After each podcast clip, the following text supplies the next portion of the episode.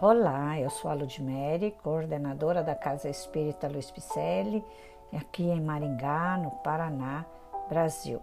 E eu estou fazendo a leitura de mensagens ditadas pelo Espírito Emmanuel, que se encontram no livro Seara dos Médiuns, que foi psicografado por Francisco Cândido Xavier. O episódio de hoje intitula-se Médiuns Transviados. No que se refere aos médiums abandonados a si próprios, imaginemos vontade nos instrumentos de que se vale o homem na sustentação do progresso. A caneta nobre que se negasse a escrever com medo de errar, terminaria de certo numa carroça de lixo preterida por algum lápis humilde que prestasse concurso de boa vontade o automóvel distinto que desertasse do trabalho com a desculpa de preservar-se contra a lama e a poeira, perderia o devotamento do motorista e seria desarticulado por mãos estranhas. O piano, que intentasse desfigurar acordes e melodias, afastaria a atenção do musicista, acabando disfarçado em prateleira obscura. O martelo que se impusesse ao operário, revelando o propósito de menosprezar-lhe a cabeça, seria naturalmente largado à própria sorte para cair, talvez, sob o domínio de algum criminoso vulgar. Mediunidade é talento divino para edificar o consolo e a instrução entre os homens. Os espíritos benevolentes e sábios convidam as criaturas para colaborarem com eles na obra de esclarecimento e elevação da humanidade. Os medianeiros que aderem renascem no mundo com os característicos da instrumentação ideal. Algumas vezes, no entanto, em plenitude das forças físicas, os tarefeiros do intercâmbio, enganados por transitórias facilidades materiais, recusam-se ao compromisso assumido. Instado pelos instrutores da vida maior durante muito tempo para que se desincumbam dos seus mandatos, afirmam-se com receio da humilhação e da crítica ou exploram situações sequiosos de luxo e poder.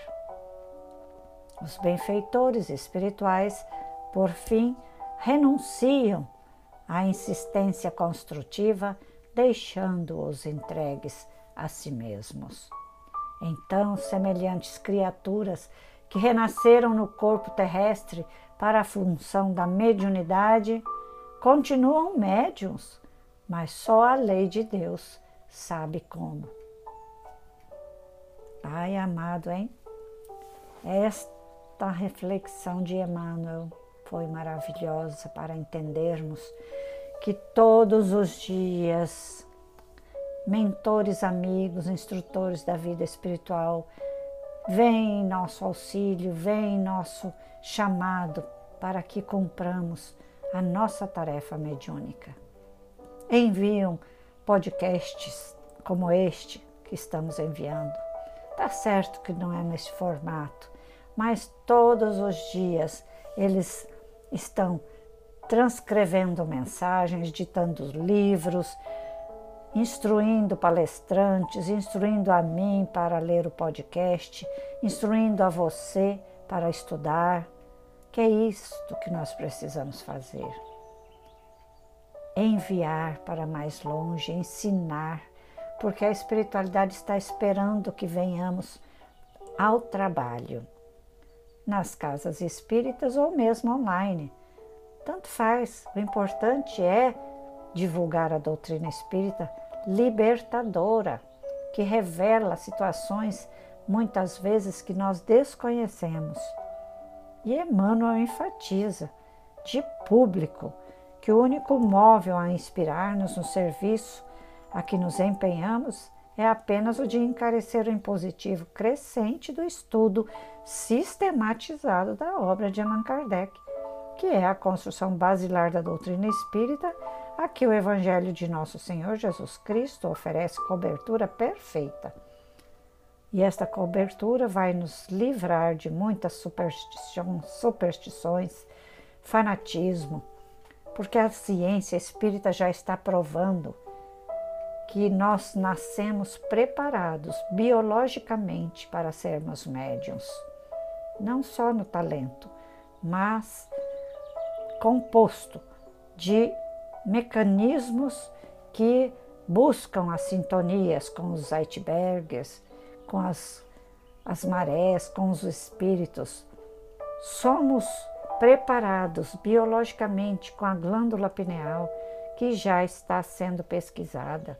Um dos pesquisadores é o Dr. Sérgio Felipe de Oliveira e ele fala palestras e mais palestras no YouTube, no Instagram, em todos os lugares. Ele está recheando de conhecimentos novos, fora os livros do Chico, que já traziam isto, né? já trazem a, a ciência espírita para melhor nós entendermos o que é ser médium. Então, não protele mais, você que ainda está pensando se deve ou não deve ser médium. Porque veja só o que nosso irmão diz aqui no final.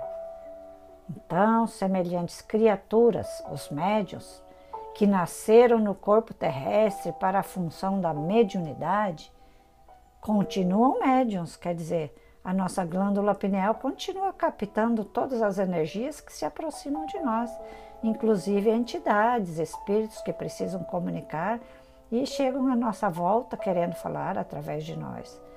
Mas esses que não estão afim de ser médiums, não adianta de nada, porque Jesus disse, né? Só a lei de Deus sabe como. Então, Emmanuel foi muito feliz em trazer essa reflexão lá do livro Seara dos Médiuns, que está trazendo este livro, Reflexões do Livro dos Médiuns da codificação kardeciana. Jesus já nos permitiu que a espiritualidade viesse para trazer a boa nova. Então, são mensagens crísticas de chamamento. E nós ainda não vamos aceitar? Os comentários expostos dessa obra nos convidam a essa reflexão sobre a responsabilidade nossa diante do Espiritismo, da sua igreja, qualquer que seja, né? e também da mediunidade.